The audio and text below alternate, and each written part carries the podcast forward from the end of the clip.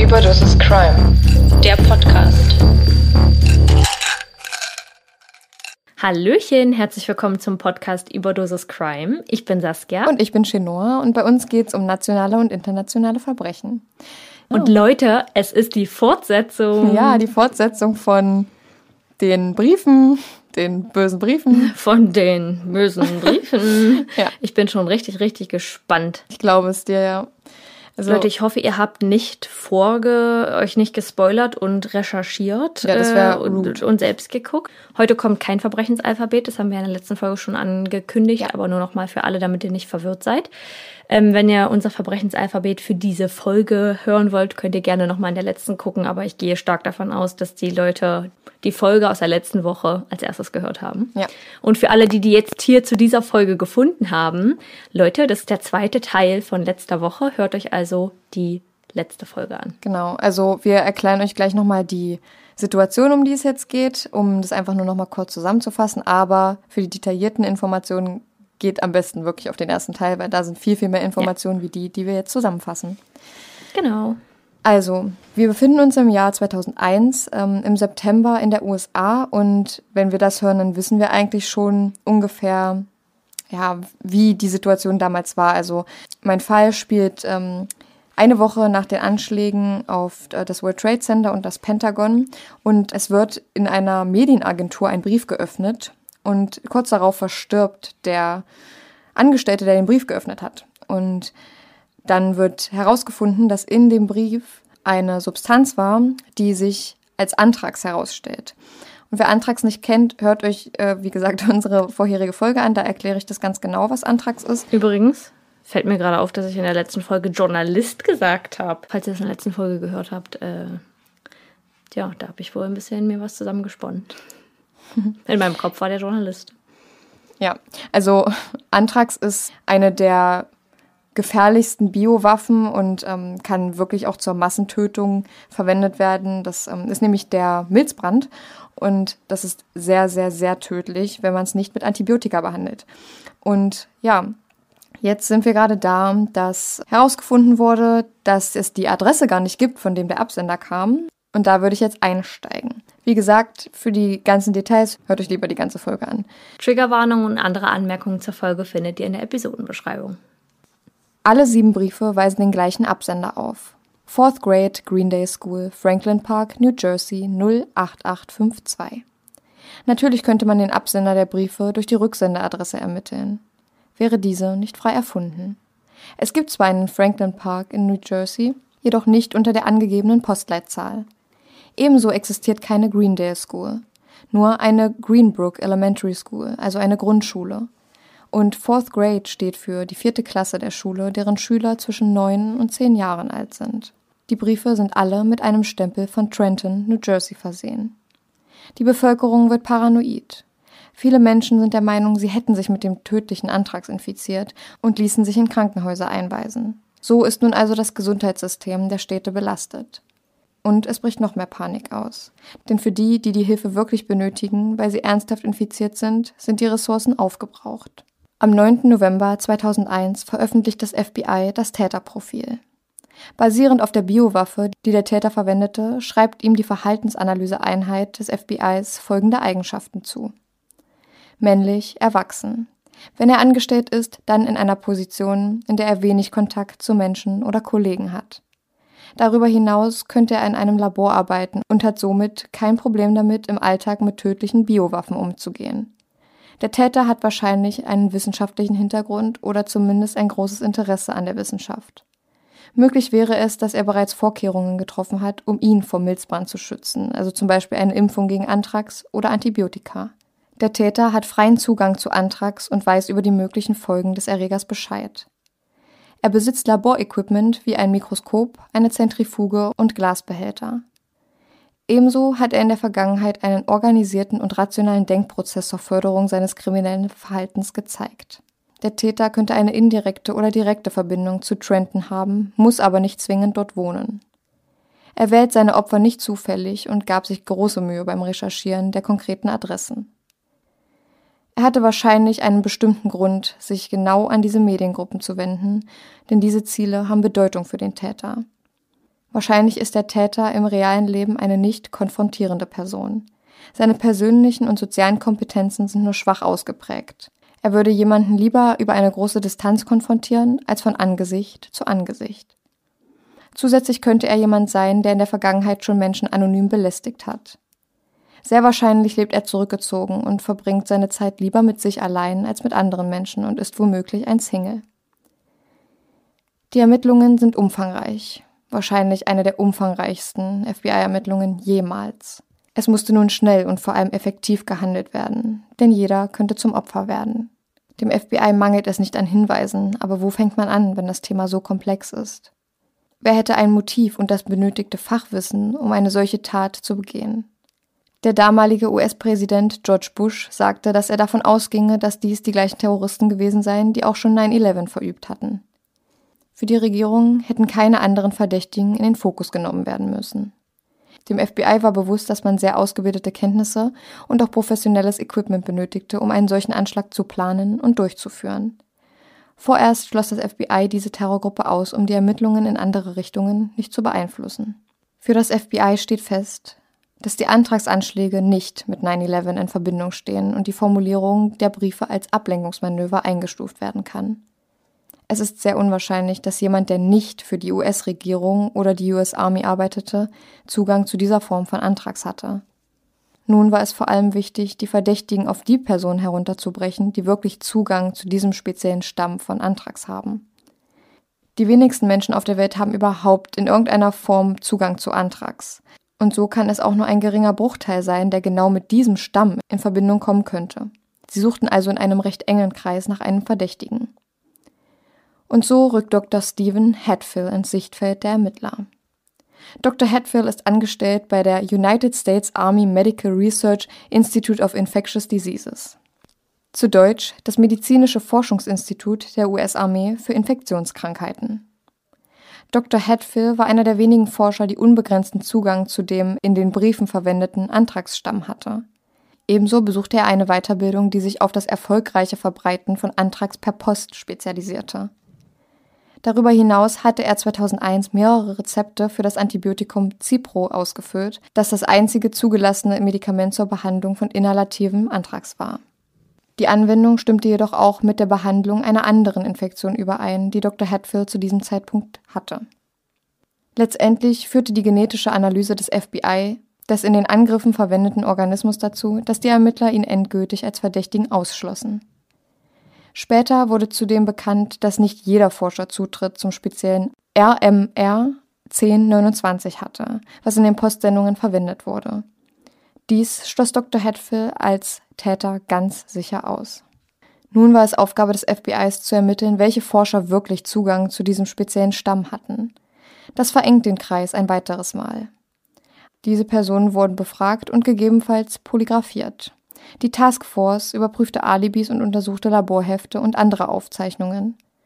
Für jedes dieser Individuen wurde bewertet, ob jedes die erforderliche Fähigkeit besaß, solche konzentrierten, reinen Antragsspuren zu produzieren und zu trocknen. Die aus diesen und mehreren anderen Ermittlungsbemühungen gewonnenen Erkenntnisse haben dazu beigetragen, alle anderen Personen mit Zugang zu RMR 1029 auszuschließen und vor allem einen Forscher zu belasten. Der Hauptverdächtige war nun der Mikrobiologe Dr. Bruce Ivans. Denn Dr. Ivans war es, der zwischen 1997 und den Anschlägen von 2001 kleine Mengen dieses Antragsstammes an zwei andere inländische Labore übertrug. Evans verbrachte viel Zeit im Labor, neuerdings vor allem allein, sehr lange und vor allem nachts. Vorher, so sagen Kollegen aus, sei Evans nicht in der Nacht und an den Wochenenden auf der Arbeit gewesen. Als man Dr. Evans damit konfrontierte, fand er keine logische Erklärung für die plötzliche Änderung seiner Arbeitszeiten. Beim Durchsuchen seiner E-Mails stoßen die Ermittler auf Hinweise, dass Dr. Evans unter starken psychischen Problemen litt. Es wurde ein GPS-Tracker an seinem Auto angebracht, um ihn zu überwachen. Es wurden Befragungen mit seinen Kollegen durchgeführt und es wurde regelmäßig sein Müll durchsucht, um Bruce Evans ganz sicher als den Täter zu bestätigen. Bis Herbst 2007 ermittelte das FBI verdeckt gegen den Mikrobiologen. Nun kamen sie zum Entschluss, dass sie ihre Möglichkeiten dahingehend ausgeschöpft hatten. Zunehmend davon überzeugt, dass Dr. Evans für die Antragsanschläge verantwortlich ist, erhielt das FBI einen Durchsuchungsbefehl für seinen Wohnsitz in Maryland, seine Autos und sein Büro im Forschungszentrum. Nun weiß auch Dr. Evans selbst, dass er jetzt Gegenstand der Ermittlungen ist. Am 1. November 2007 untersuchte die Task Force seine Residenz. Die dort gefundenen Hinweise belasten Bruce Evans enorm. So wurden teilweise Briefe gefunden, die Evans in den letzten 20 Jahren an Kongressmitglieder oder Nachrichtenmedien schrieb. Ebenso fanden die Ermittler drei Handfeuerwaffen, zwei Elektroschocker, einen Taser und viele, viele weitere Beweise. Auch die Durchsuchung des Mülls von Dr. Evans brachte neue und vor allem handfeste Beweise, dass er der Antragsmailer war. Am 12. Juli 2008 durchsuchte das FBI aufgrund neuer Hinweise erneut seinen Wohnsitz. Dort fanden sie eine kugelsichere Weste, eine selbstgemachte Körperschutzplatte, hunderte Schuss Munition und rauchfreies Pistolenpulver. Was der Mikrobiologe mit den Gegenständen vorhatte, ist bis heute unbekannt. Am 29. Juli 2008 beging der Mikrobiologe Suizid, nachdem er von den Strafanzeigen und den Anklagen erfuhr. Dr. Evans verabreichte sich selbst eine tödliche Dosis Paracetamol. Wir werden nie herausfinden, was das Motiv der Tat war. Das FBI geht jedoch davon aus, dass er das Antragsimpfprogramm retten wollte, dem er seine ganze Karriere widmete. Dies scheiterte mehrere Jahre zuvor. Nach den Antragsanschlägen im Jahr 2001, höchstwahrscheinlich durchgeführt von Dr. Evans, wurde das Projekt wieder ins Leben gerufen. Sie sind der Meinung, er wollte ein Szenario erschaffen, in dem Menschen paranoid werden und sich freiwillig um ihrer selbst willen impfen lassen. Die Antragsanschläge vom Jahr 2001 forderten fünf Todesopfer und infizierte insgesamt 22 Menschen mit dem gefährlichen Milzbrandbakterium. Die Briefe und die leichte Weiterverbreitung des Feinpulvers machen die Bevölkerung noch unruhiger, als sie es nach einem Ereignis wie 9-11 ohnehin schon ist. Dr. Bruce Evans Prozess fand aufgrund des Suizides nicht statt. Wenn man heute ganz grob nach den Antragsanschlägen googelt, taucht sein Bild auf. Doch die Spalte mit Täter gibt es nicht. Es gibt nur eine, die sich Beschuldigte nennt. Das war's? Ja. Würdest du mich jetzt verkackeiern? nee. Ich dachte, mir das, ich dachte mir genau das Gleiche. Oh mein Gott. Also wenn es ein Film wäre, ne, was es ja leider nicht war, weil es die Realität war, dann wäre es ein sehr, sehr schlechtes Ende. Ja, man würde auf jeden Fall denken, dass es einen zweiten Teil gäbe. ja. Besser aber ähm, nicht. Also besser es gibt. Nee, nicht. also ja gut, halt über die Ermittlungen. Ja. Und aber also, weil beziehungsweise nicht die Ermittlungen, sondern dass man versuchen würde, den Grund herauszufinden, was ja eigentlich nicht möglich ist, weil der, der ja. Mann nicht mehr lebt. Aber oh mein Gott. Also ich finde es also wir sind ja hier der Podcast, ne, oder einer der Podcasts, die hier alle Seiten beleuchten, ne, und nicht nur eine. Aber ich muss sagen, dass es, denke ich, keinen Zweifel oder sehr, sehr wenig Zweifel daran gibt, dass Dr. Evans das nicht war. Ja, also man könnte jetzt seinen Suizid zum Beispiel so interpretieren, dass er schuldig war und ja, halt keinen anderen Ausweg sah. Oder dass er ähm, auch unschuldig war und er wusste, er könnte es nicht beweisen, dass es nicht so ist. Man weiß es halt bis heute ah. nicht genau, ja. aber die ganzen Beweise waren eigentlich schon sehr, sehr handfest. Also das vor allem, meine ich. Vor allem, also vor allem, dass er diesem ganzen Antragskram da auch so nah war mhm. in seiner Karriere. Ja. Jetzt ja, unabhängig davon, dass er das verschickt hat, sondern oder dass er den Zugang dazu hatte, sondern zu diesem Thema. Ja. Auch mit diesen Impfungen. Genau, ja, und vor allem auch die Briefe, die bei ihm zu Hause gefunden wurden von den letzten 20 Jahren an irgendwelche Kongressmitglieder und Medienanstalten. Ja, das ist ja auch, also wenn man sich das Täterprofil anguckt, dann ist das eins zu eins das, was Dr. Bruce Evans ist. Und ähm, mhm. das ist halt sehr, sehr, sehr interessant. Und also die Ermittlungsarbeit war wirklich gut. Es sollte es ja sein, es ist deren Job. Aber Sie haben wirklich viel Arbeit da reingesteckt, mit den äh, Fässern das alles zu untersuchen und vor allem auch die Postverteilung lahmzulegen, erstmal für eine Zeit oder für ein paar Tage. Ja, gut, und, was willst du auch anderes machen? Also, ja. weil du jetzt meintest, die Ermittlungsarbeit ist gut. Das, dass es ihr Job ist, äh, setzt das ja nicht immer voraus, dass es dann gut ist, ja. sondern das kann ja auch durch verschiedene äußere Einflüsse beeinflusst werden und verändert werden.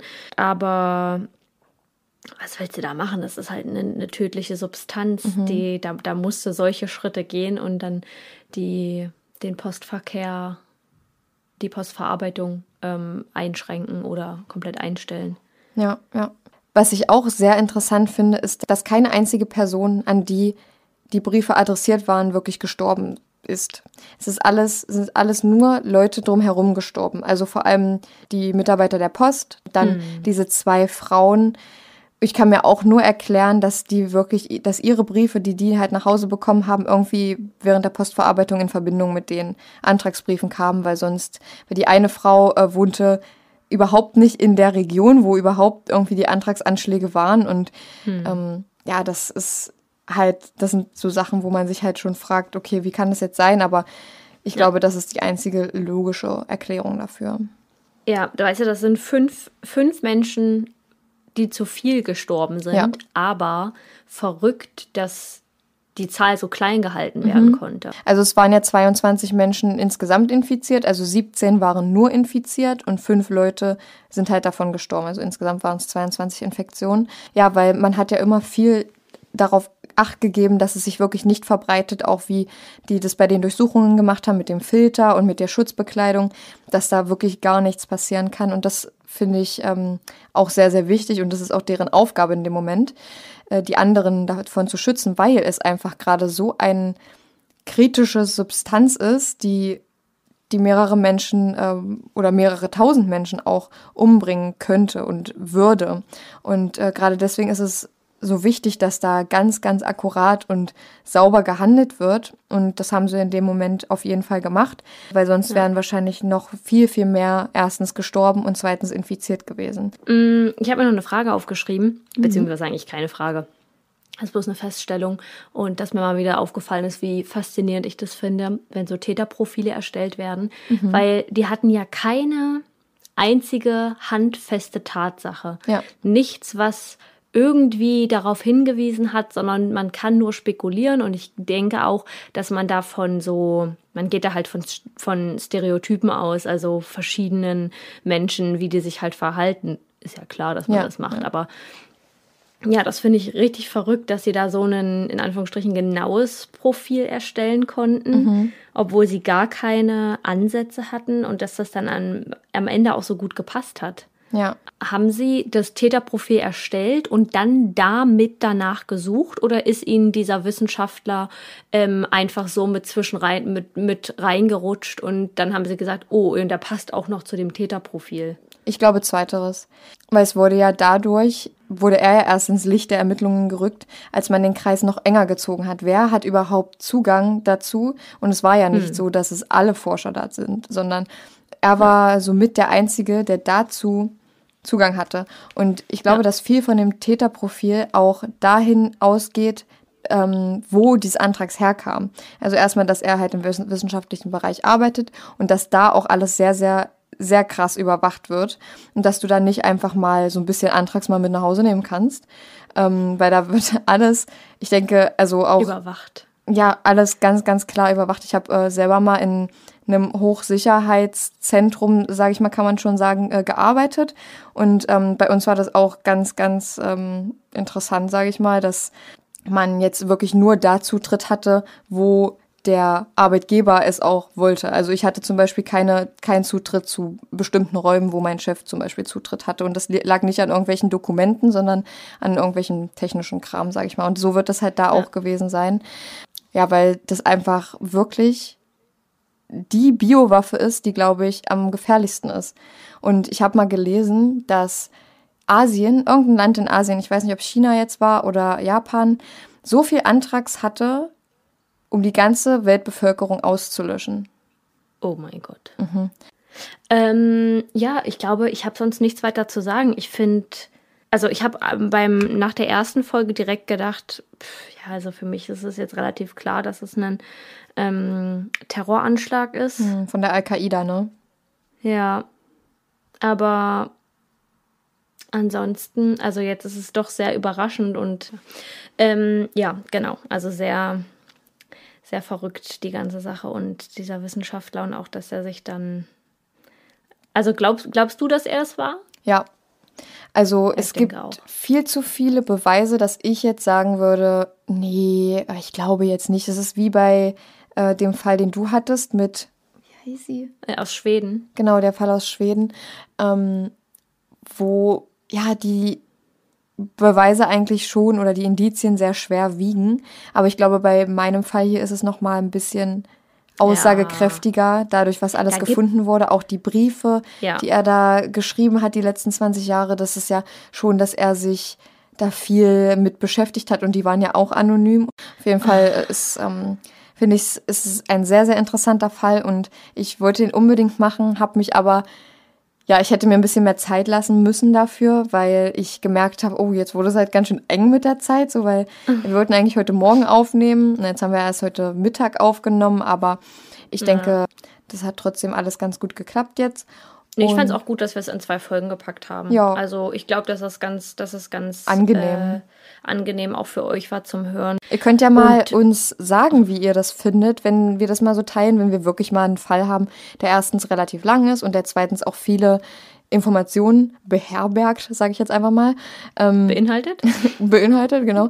Ähm, dann könnt ihr ja uns mal schreiben, wie ihr das findet. Es gibt bestimmt auch welche, die das nicht so gut finden werden, aber ich denke, es gibt auch viele, die ja, jetzt vielleicht ein bisschen überfordert gewesen wären mit den ganzen Informationen, was ich selber, selber bei der Recherche auch absolut war. Also ich wusste gar nicht, wo fange ich jetzt an. Ich weiß immer genau, ich will meine Sachen eigentlich immer chronologisch ordnen, aber das hat mir das richtig, richtig schwer gemacht, weil das alles im Internet komplett durcheinander ist. Und Ja. ähm, die Ja, das springt auch so oft hin und her. Das habe ich auch manchmal bei Fällen. Wenn es so hin und her hüpft, dann weißt du einfach nicht mehr, wo, wo soll ich das jetzt noch mit einbringen? Mhm. Soll ich das jetzt an die Stelle schreiben oder soll ich das jetzt dahin schreiben? Man muss sich irgendwie vorher immer schon so ein Prinzip überlegen, wie man den Fall erzählen will. Und dann hat man trotzdem Informationen, die manchmal nirgendwo reinpassen. Ja, genau. Und das hatte ich halt. Ich hab, weiß immer ganz genau, wie ich meine Fälle strukturieren will. Schon wenn ich einfach nur so zwei, drei Stichpunkte über den Fall höre, weiß ich schon, okay, ich würde das so aufbauen. Aber bei dem war es halt schwer, mit den Informationen, mit der Masse an Informationen vor allem gut klarzukommen. Und ich hoffe, ich habe euch das ganz gut dargelegt. Bitte, ich sag nochmal, das habe ich am Anfang der letzten Folge schon gesagt, wenn ich irgendwas Biologisches oder irgendwas in der Art falsch wiedergegeben habe, dann sagt es uns gerne konstruktiv und nett. Nicht mit erhobenem Zeigefinger. Genau. Ähm, weil ich bin sehr, sehr, ja.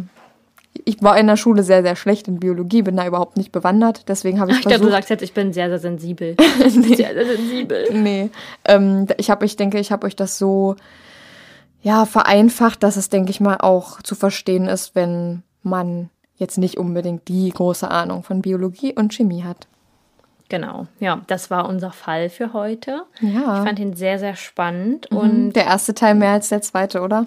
Ja, weil die Spannung halt aufgebaut wurde, aber ich fand den zweiten Teil dann in Anführungsstrichen befriedigend, weil man dann mitbekommen hat, worum es geht Genau, und ja. was jetzt wirklich so los ist. Also, ja. Ich hoffe, das geht ich euch auch gut so. Ja. Genau, dann kommen wir jetzt zu unseren Favoriten.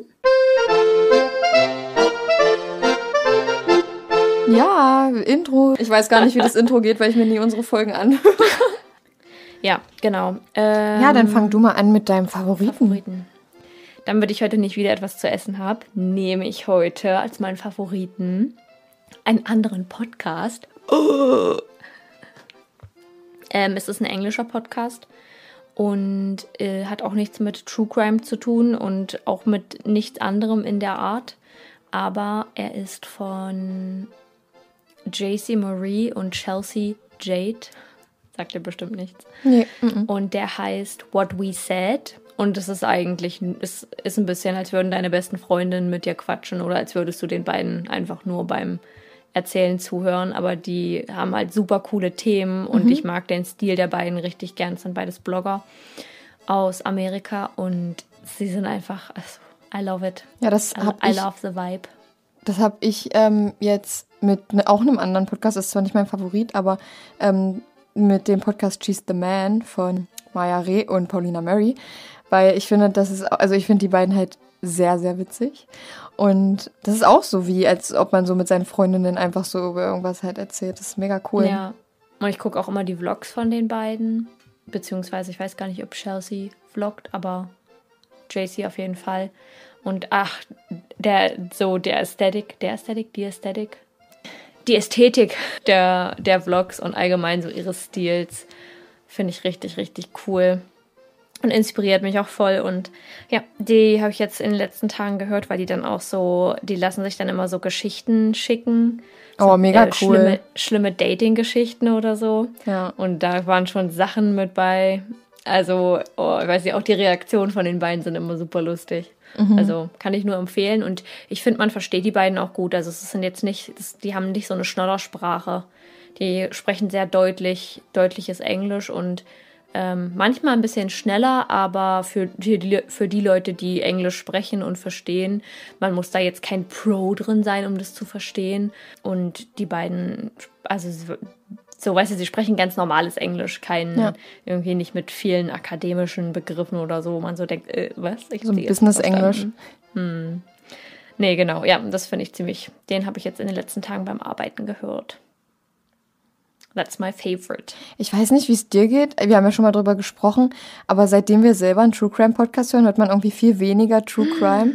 Aber Ja. also ich muss sagen, ich kann trotzdem nicht ohne, ne? Also ich höre trotzdem meine Podcasts, vor allem zum ja, Saubermachen und so. Aber es ist viel. Ja, ähm, es ist viel, viel weniger geworden, seit wir diesen Podcast hier haben. Aber nicht, weil ich mir mir denke, es ist mir zu viel Crime, sondern einfach unterbewusst irgendwie habe ich da momentan nicht so krass Lust, irgendwie immer jeden Tag in irgendeinen True Crime Podcast reinzuhören. Ja, ich, es, bei mir ist es, also ich, ich habe ja schon mal gesagt, dass es mir, mir, also unser Podcast füllt mein True Crime Pensum komplett aus, eigentlich. Ja. Und deswegen brauche ich nicht noch einen zusätzlichen True Crime Podcast zum Hören. Und auch so, also jetzt in der letzten Woche habe ich wieder mehr Podcasts gehört, aber ich muss mir das wirklich jetzt wieder aktiv vornehmen, weil vor ein paar Wochen habe ich das noch sehr natürlich immer nebenbei laufen lassen und dann eine Zeit lang gar nicht mehr, weil wir halt immer aufgenommen haben und ich irgendwie so dieses Zuhören und Quatschen, dann das hat, das war dann für mich ausgefüllt Ja, in ja. meiner in meiner Bubble. Und ja, aber jetzt äh, habe ich wieder angefangen, aber keine True Crime Podcasts, weil da äh, habe ich momentan nicht so das Feeling für. Mir reicht Ja. es voll aus mit dem Podcast hier, einen spannenden Fall zu hören und dann selbst noch was zu recherchieren und dann, dann ist auch okay. Ja, ja. Aber wenn, dann höre ich momentan auch nur Mordlust. Gar nichts anderes. Zeitverbrechen höre ich jetzt momentan auch nicht mehr. Ja, Das habe ich noch Ja, nie dafür- gehört. Kann ich sehr empfehlen, finde ich richtig Also cool. ich habe da mal reingehört, aber für mich ist das jetzt nicht unbedingt was. Aber Ja, ist halt ein bisschen wissenschaftlicher, beziehungsweise auch, äh, ich würde jetzt nicht sagen journalistischer, weil ich will jetzt auch nicht die Arbeit der anderen Mädels und Jungs unterschätzen. Aber so, ja, das halt, man merkt, dass es ein Zeit, Zeitformat ist. Ja, und das ja. finde ich auch ganz gut. Die haben einen sehr hohen Anspruch und vor allem einen sehr hohen wissenschaftlichen Anspruch und haben auch immer coole Gäste da. Ja. Und Sterncrime finde ich auch cool. Und da habe ich mal, da, der Sprecher, ich weiß nicht, ob das immer noch der gleiche ist und ich weiß auch gar nicht, ob die das momentan noch machen, weil die zwischendurch eine ganz lange Pause hatten. Aber der hat eine sehr, sehr raue Stimme.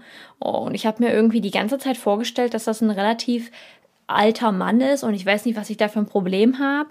Aber äh, ich könnte heulen, wenn ich Opas oder so irgendwo weinen sehe. Und ich will jetzt nicht sagen, dass der Stern Crime Moderator oder Podcast Host ein Opa ist, aber er hat eine sehr die Stimme wirkt sehr alt und wenn ich mir das vorstelle, stelle ich mir so einen älteren Mann vor, der schon graue Haare hat und nee, ich habe keine Daddy-Issues, sondern eher so, dass ich, dass mir das Herz aufgeht, wenn ich so jemanden höre und dann haben so ganz viele Leute drunter geschrieben, meine Güte, das kann man sich ja nicht mit anhören, das klingt ja furchtbar, wie die böse. Stimme ist gar nichts für einen Podcast und ich dachte mir so, oh Mann, ey. der liest das, Das ist bestimmt so und denkt sich so, böse. mm, Ähm, ja, aber ich wollte nur sagen, Stern Crime, ich weiß nicht, ob die noch produzieren. Mm, aber die Stimme von dem äh, Herrn klang jetzt auch nicht so, als wäre die nur jetzt mal zwei Wochen lang so, sondern als wäre die dauerhaft so. Da kann der nichts für und jetzt könnten manche sagen, ja, dann soll der keine Podcasts machen. Aber ich fand das gar nicht so unangenehm. Ich fand es voll okay, man gewöhnt sich halt dran und es ist eine besondere Stimme, man erkennt es wieder und ich habe das immer noch im Ohr, wie die Stimme klang. Also zu empfehlen. okay. Gut, dann, ähm, dann komme ich jetzt zu meinem Favoriten. Und diesmal ist mein Favorit Essen. Und zwar eine, auch eine Torte, wie letzte, wie letzte Folge, oder nicht letzte Folge, aber davor die Folge bei Saskia. Und zwar mein Karottenkuchen. Und ich fand den so lecker, Leute. Ich weiß, was ihr denkt. Ich weiß, was ihr denkt. Leben noch nie Karottenkuchen gegessen. Nee, Das denken die nicht. Ich glaube, die denken, oh, voll eklig, warum macht man Karotten in einen Kuchen? Aber, Hä? ja doch, also es gibt viele, die so denken. Was? Ja. Karottenkuchen ist doch voll bekannt. Nee, also ich kannte es vorher nicht. Bei Menschen mit bei Menschen mit normalem Backverhältnis kann man kennen, die kennen das, glaube ich. Okay, ihr könnt uns ja ganz mal, sicher. Ihr könnt uns ja mal schreiben, ob ihr Karottenkuchen kennt. Ich äh, kannte ihn zum Beispiel nämlich nicht, deswegen, ähm, ich ver- also die Schwester von meinem Freund hatte das mal gemacht und die hat das mit Dinkelmehl gemacht. Ich habe das aber mit ähm, normalem Weizenmehl gemacht und das war so lecker. Und Typ ich, 402 oder nee, 22. 405. 405. Okay, Entschuldigung. Gibt es überhaupt Typ 402? Keine Ahnung. Ja. Und ich hätte jetzt auch echt nicht, also bevor ich das bei ihr nicht gegessen habe, ähm, habe ich das nicht gedacht, dass es gut schmecken kann. Aber jetzt weiß ich, es schmeckt gut, deswegen habe ich es selber probiert. Und vor allem die Creme, die da drauf ist, Leute. Ich poste euch den Link mal unten in die Episodenbeschreibung von dem Kuchen. Das ist nämlich ein Rezept von, weiß ich nicht, Chefkoch oder so. Ähm, ja, und ich fand den sehr, sehr lecker. Also das Rezept ist mega gut. Und ja, Ja, Karottenkuchen. Ähm, klingt vielleicht für die Leute, die es nicht kennen, klingt es wirklich ein bisschen eklig, weil die denken, äh, das ist bestimmt sowas wie hier so Quiche oder so. Ja, und eigentlich ist ja, also Karotten gelten ja eigentlich als was Herzhaftes, so theoretisch, aber ich finde, das ist eigentlich so süß. Also nachdem ich das geraspelt habe, habe ich so einen kleinen Löffel davon gegessen und das war so süß eigentlich. Und das, also das Einzige, was ich halt an dem Kuchen absolut aufwendig und nervig fand, ist dieses Raspeln. Ich habe da bestimmt eine halbe Stunde geraspelt, hatte danach den Mu- Muskelkater meines Lebens. Ähm, aber es hat sich gelohnt, Leute. Es hat sich gelohnt. Der war auch schön saftig und oh, ich würde den am liebsten jetzt nochmal essen. Ich habe die ganze Torte auch fast alleine gegessen. Also mein Freund und meine Mama haben jeweils ein Stück oder also meine Mama hat vielleicht zwei gegessen und ich habe einfach den ganzen Kuchen alleine gegessen in den nächsten zwei Tagen. Und das waren meine besten zwei Tage meines Lebens. Die Creme oben drauf ist auch wirklich geil. Das ist so eine Frischkäse, Puderzucker, Cre Frosting, Icing, whatever. Und ich weiß gar nicht, habe ich selber schon mal Karottenkuchen gemacht? Ich kann mich daran erinnern, dass wir in Neuseeland damals einen Karottenkuchen abgepackt gekauft haben. Und das war, glaube ich, da gab es so eine Marke, die sah auch richtig cool aus und die hatte immer so einen Loaf, also so einen, so einen langen, wie bei dir ein bisschen aus so einer Kastenform. Und es war der, der nasseste Teig, den ich je in meinem Leben gegessen habe. Und es war so verdammt gut, dass ich, ich kann, ach nee. Ach so, was, warum ich vorhin gesagt habe, du hättest auch ein originelleres Rezept nehmen können, weil mich das Chefkoch mich immer an diese Seite erinnert, wo, wo steht Best of Chefkoch und dann so richtig eklige Rezepte sind. Nee, also. Kennst du die? Nee. Kennst du die? Warte, Nein. warte, warte, warte. Nee, Da muss ich dir jetzt ein Rezept vorlesen. Ah nee, das heißt gar nicht Best of Chefkoch, das heißt Worst of Chefkoch. Oh. Da siehst So, du, da guckt sich ich doch zeig- keiner ernsthaft rein. Nein, aber weil Chef, ich verbinde jetzt Chefkoch immer damit und es gibt ja auch bei Pinterest so coole Rezepte von Leuten, die das halt dann irgendwie noch ein bisschen, äh, keine Ahnung, von so Bloggern, die kann man ja mal unterstützen. Weißt du, was ich meine? ja, ja, das ja. ist das, das ist auf Leute, ihr müsst mir jetzt mal Beistand leisten, schon nur will hier mit mir diskutieren. Ähm, hier, das ist das Tumblr-Bild bei. Ja, da, das So. Problem ist halt, dass da jeder, Hans und Franz, seine Sachen reinstellen kann, auch wenn es nichts Cooles ist. Aber Ja. man muss ja nicht immer auf die äh, uncoolen Sachen beharren, sondern da gibt's ja auch bestimmt coole Sachen. Nee, natürlich, aber ich meine so, da gibt es ja auch Blogger, die sich bei Pinterest viel Mühe geben, ihren Blogpost zusammenzustellen mit coolen Bildern und so. Und dann kann man die ja mal verlinken und hier nicht irgend so ein Chefkoch-Heini. Ich benutze einfach das, was ich als erstes finde. Und das ist meistens Chefkoch oder so. Ich will dir vorlesen. Ja. Wir haben hier zum Beispiel, warte, ich muss ein ganz ekliges raussuchen. Es gibt hier einfach, und die Fotos, die sind auch so eklig. Das ist nicht zu glauben. Okay, pass auf, wir haben hier, es ist auch ganz oft einfach an den Bildern ausgemacht. Da fragt man sich. Pass auf. Gekochte Eier mit Curry-Bananensoße. Oh, sieht einfach aus, als hätte jemand auf die Stulle gebrochen. Ja, oh mein Gott. vier Eier, 200 Milliliter Ketchup, ein Esslöffel Mayonnaise, Currypulver und eine Banane. Und die schreiben ja dann auch immer noch einen witzigen Text drunter bei Worst of Chefkoch. Die haben hier geschrieben. Scheiße, ey. Das kann ich nicht vorlesen. Na doch, wir haben ja explicit, äh, einen explicit Podcast. Spuck mir auf die Hoden. Nein. Nein, uh, uh, das steht da nicht. Das kannst du mir nicht erzählen. Nee, Nein. pass auf. Also die schreiben das nicht zum Rezept, sondern Worst of Chefkoch kommentiert es. Okay. Ja, spuck mir auf die Hoden und nenn mich Daddy Sabbersack. Mein Gott. Wie ist dieses Rezept entstanden? Jemand saß vor einer Scheibe Brot und dachte sich, und jetzt soll ich das Brot auf den Kopf setzen und als frechen, aber karbshaltigen Hut tragen? Nö. Oder Käse, Wurst drauf? Nö. Wie wäre eine schlunzige Pampe aus Banane, Ei, Mayo und Ketchup? Ja, das ist es. Und Ketchup ist nur rote Mayo und Bananen sind nur langgezogene Eier. Und Eier sind nur verkrustetes Mayo und Mayo ist nur, über, ist nur flüssiges Brot.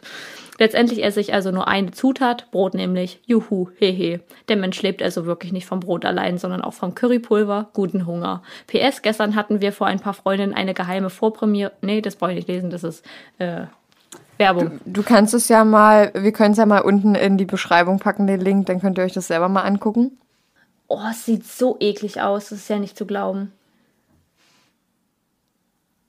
Genau, guck dann, guck dann einfach unten, Saskia so, guck dann einfach unten in der Beschreibung. Ja, ist jetzt halt keine wichtige Sache, ne? aber wenn ihr mal ein bisschen lachen wollt, könnt ihr euch das mal angucken.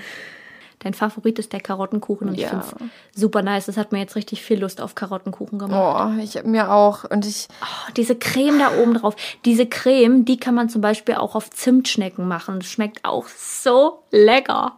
Ja, ich habe ähm, auf jeden Oder Fall. Oder auf Bananenkuchen. Auch gut. Ja. Ja, ich habe ähm, erst ein bisschen zu viel Creme drauf gemacht und dann war das so, also ich habe dann noch mit meinem Löffel da die ganze Zeit in der Küche, auch als es das noch voll Schön war. direkt hab, Zuckerschock. Ja, wirklich. Und danach dachte ich mir, boah, es ist so süß. Und dann fand ich das halt schon extrem süß, als ich das da drauf hatte. Und ich habe halt ein bisschen was abgenommen, ein bisschen weniger. Ähm, und habe das dann halt auf dem Löffel einfach gegessen, weil war ja noch nicht genug. ähm, aber auf jeden Fall richtig, richtig lecker. Ähm, guckt ja. gerne mal nach, um, ob ihr vielleicht auch mal sowas machen wollt, weil wenn man sich mal beschäftigen will, und mal was Leckeres zu essen haben will, ist eigentlich. Also ich habe jetzt bestimmt diese Woche schon dreimal gebacken, würde ich schon mal sagen. Ja, weißt du, Backen ist einfach so cool, wenn man sich ja. mal überlegt, dass man aus Zutaten, die man schon zu Hause hat oder einkauft, Sachen machen kann, die, also da werden aus diesen langweiligen Zutaten wie Mehl und Zucker so krasse Dinge, wo ich mir so denke, wieso backt ihr nicht einmal öfter alle? Das ja. ist doch, das ist faszinierend. Ich also und ich auch, dass auch. man diese und auch, dass man die Sachen so ähm, für sich in Anführungsstrichen personalisieren kann. Du kannst mhm. so viele Sachen reinmachen. Ja. Also, du kannst ein bisschen Leute. weniger Zucker, du kannst ein bisschen mehr Zucker. Ich glaube, es haben richtig viele Leute in der in den beiden Quarantänezeiten, Lockdown-Zeiten ihre Backkünste entdeckt oder zumindest ja Backen als ihr Hobby. Echt meinst du? Ich glaube schon, dass es einige machen. Also jetzt nicht so jede Woche drei, drei Sachen backen, aber schon, es gibt bestimmt Leute, die vorher nicht viel gebacken haben und jetzt das mal probiert haben. Mhm. Ja. Ja, das war mein Favorit, Leute. And that's it für heute. Wir genau. sind durch mit euch. Ja. Ähm, wir hatten ja unseren Talk auf Clubhouse. Wenn ihr sowas nochmal haben wollt, sagt uns Bescheid, dann machen wir das sehr gerne nochmal. Ja, ähm, wir sind jetzt hier mal ehrlich, wir sind noch einen Tag vor unserem Club Clubhouse-Talk. Aber wir freuen uns schon richtig drauf. Und wenn keiner in den Clubhouse Room kommt, dann rennen wir halt ganz normal wie immer. Spielen ja. wir ein bisschen Scribble, wenn niemand reinkommt. Vielleicht, okay? ja. ja. Ja, wir müssen gleich eh noch was bereden. Da muss ich noch was fragen. Okay, aber zu euch sagen wir jetzt erstmal Adios. Und Sayonara. Sayonara. Wir wünschen euch eine schöne Woche und yes. in den nächsten zwei Wochen kommt ja dann die nächste Folge. Ja, dann okay. hört ihr uns in zwei Wochen wieder. Das war und unsere wir, Folge. Und wir sind jetzt weg. Wir sind jetzt äh, out. Ich mache gerade diese Handbewegung. Mic Drop. Mic, Mic Drop. Ja, lieber nicht die Mics droppen, weil die waren teuer. Ja. Bis übernächste Woche. Passt auf euch auf, habt's fein. Und wir ja. hören uns. Bleibt gesund. Tschüss. Ciao.